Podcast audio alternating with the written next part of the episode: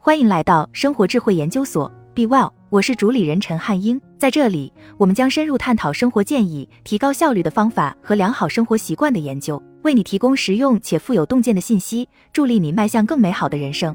一个人平均每天会抱怨十五到三十次，抱怨是很正常的。我们都是有感情的生物，抱怨可以是怨天尤人，可以是纯粹发泄，也可以充当解决问题的工具。如果爱抱怨变成了你生活中的一个问题，不妨试试文中的这五个步骤，通过练习，你也可以成为一个能解决问题的高效抱怨者。曾几何时，在面对面的聚会还不受限制的时候，我和妻子经常会和某一对很久没见过面的夫妇出去玩。当我们道别后，我会立刻开始抱怨他们抱怨的太多了。我妻子这时只会困惑地看着我，你听听自己在说什么。《没有抱怨的世界》一书的作者威尔·鲍恩称，人们平均每天抱怨十五到三十次，抱怨是很正常的。我们都是有感情的生物，而且这个世界似乎给了我们很多可以抱怨的东西。一些研究表明，抱怨实际上是与他人建立联系和处理情绪的有用工具。尽管如此，人们还是很容易养成不断抱怨、散发消极情绪的习惯，并陷入总是看到最坏情况的陷阱中。虽然我总是满腹牢骚，但我学会了用以下五个步骤更有效的抱怨：一。记录一天的抱怨，就像记录我们查看手机的次数，可以让我们对无意识的拿起手机更加自律。同样的，我们可以通过在抱怨的时候集中注意力，来让我们进一步了解自己的抱怨。拿出一天来做个实验，首先估计一下你觉得自己会抱怨多少次，然后从你醒来的那一刻开始，把你的每一个抱怨都写在一个小笔记本上。在你更加意识到自己有多爱抱怨之后，就能帮助自己慢慢限制这个习惯。二，对自己的抱怨进行分类。根据《勇气商与幸福》一书的作者心理学家罗伯特·比斯瓦斯迪纳的说法，抱怨共有三种类型。知道自己属于哪一类，可以帮助你更谨慎、更有策略的抱怨。I 慢性抱怨，那些似乎永远不会满意的人会持续不断的抱怨。比斯瓦斯迪纳写道，长期抱怨的人倾向于反复思考问题，更关注挫折而不是进步。举个例子，有人可能对自己的工作不停的抱怨，但他却没有采取任何措施来改善现状。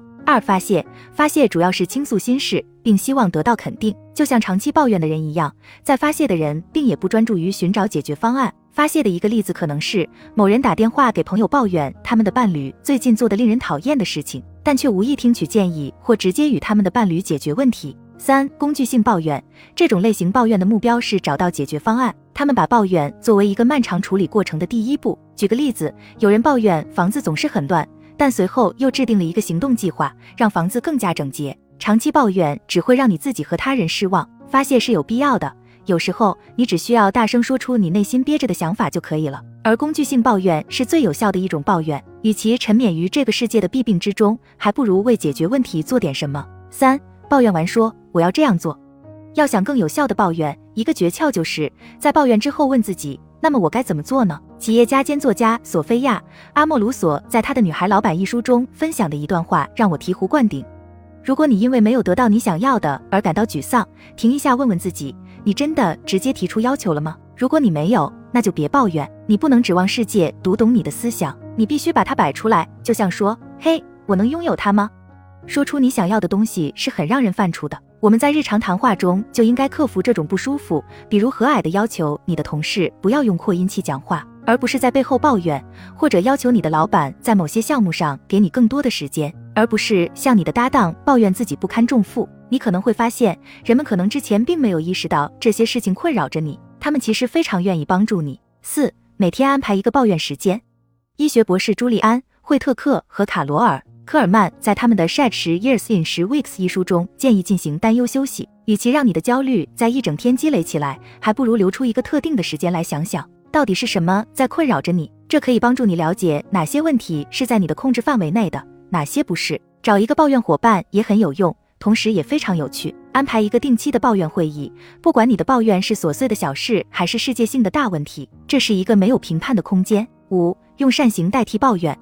有一次，我向我老爸抱怨我生活中的问题，这时他拦住我说：“闭嘴，给你漂亮的老婆买些花去。”那一次，我按他说的做了。在收到鲜花时，我的妻子并不是唯一一个微笑的人，我也在笑。如果你有抱怨天气的冲动，给你的孩子一个拥抱；如果你想抱怨你老板是个混蛋，那就感谢同事对你的持续支持。想做到用善行代替抱怨，需要一些练习，但这些努力是值得的。通过提高别人的情绪来提升自己的情绪，是终极生活技巧。好了，以上就是今天的分享。如果您有什么看法，欢迎在下方留言与我们交流分享。期待我们下次相遇。